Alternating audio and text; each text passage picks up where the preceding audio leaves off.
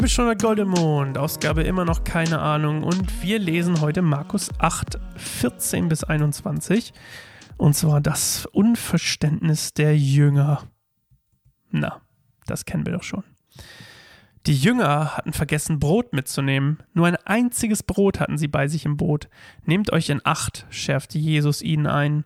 Hütet euch vor dem Sauerteig der Pharisäer und vor dem Sauerteig des Herodes. Da machten sie sich untereinander Gedanken darüber, dass sie kein Brot bei sich hatten. Es ist wie Slapstick-Comedy übrigens.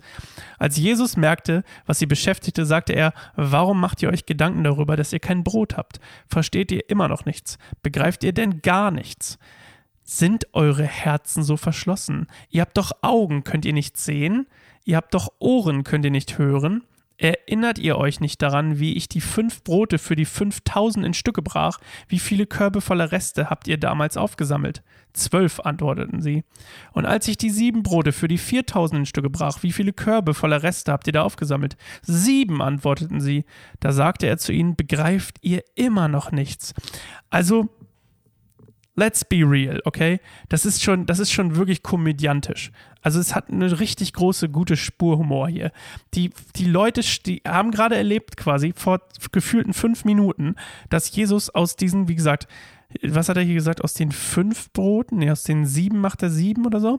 Er macht aus sieben, äh, für fünf macht er 5000, aus sieben macht er für 4000 genug Essen.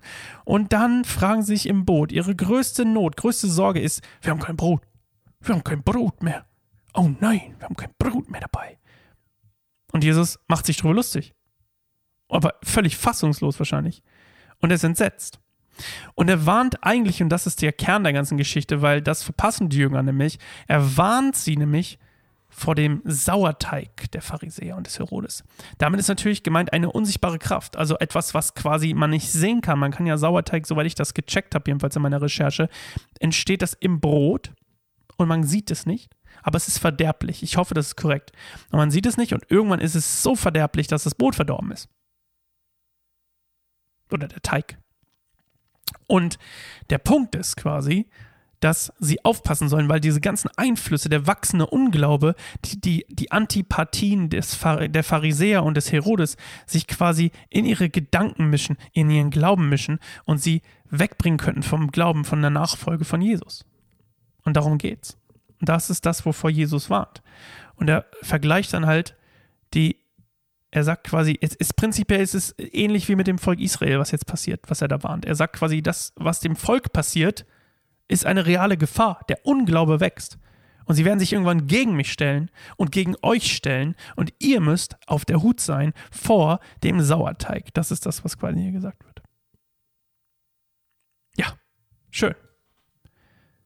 Okay das war's für heute. Gute Folge. Bis morgen. Ciao.